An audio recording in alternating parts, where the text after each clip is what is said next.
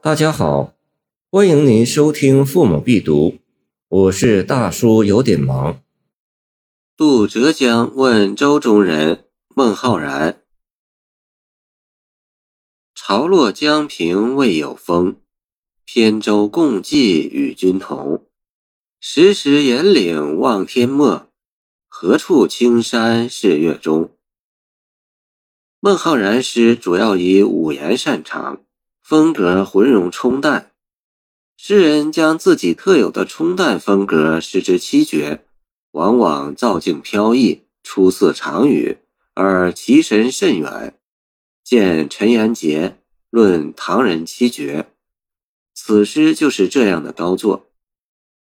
孟浩然于开元初至开元十二三年间（公元七百一十三年至七百二十五年）。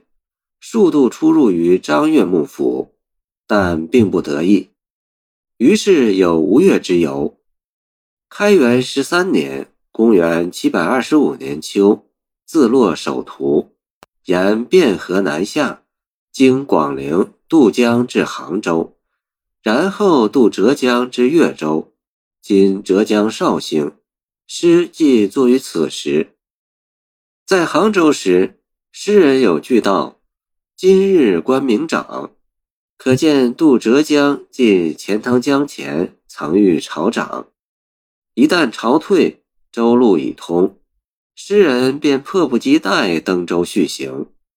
首句就直陈其事，它由三个片语组成：潮落江平未有风，初似平平淡淡的长语。然而细味。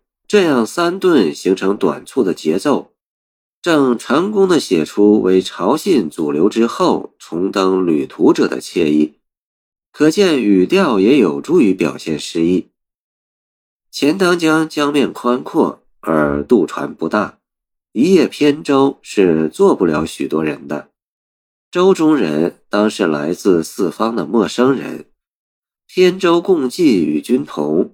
颇似他们见面的寒暄，这话淡得有味儿。虽说彼此素未平生，却在今天走到同条船上来了。同船过渡三分缘，一种亲睦之感在陌生乘客中油然而生。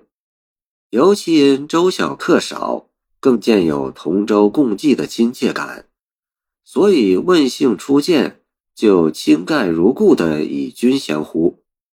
这样淡朴的家常话，居然将成平时代那种醇厚世风与人情味儿惟妙惟肖地传达出来。谁能说它是一种冲淡呢？当彼岸隐隐约约看得见一带青山，更激起诗人的好奇与猜测。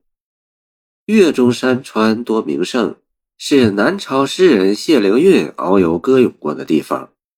于是他不仅时时引领，小望天边，哪儿应该是月中我向往已久的地方呢？他大约猜不出，只是神往心醉。这里并没有穷形极象的景物描写，唯略点青山字样，而月中山水之美，尽从时时引领，望天没的游子的神情中绝妙传出。可谓外淡内丰，似枯十余。岩岭望天没，本是西晋陆机拟兰若生朝阳成句，诗人信手拈来，加“时时”二字，口语味浓，如自己出，苗壮生动。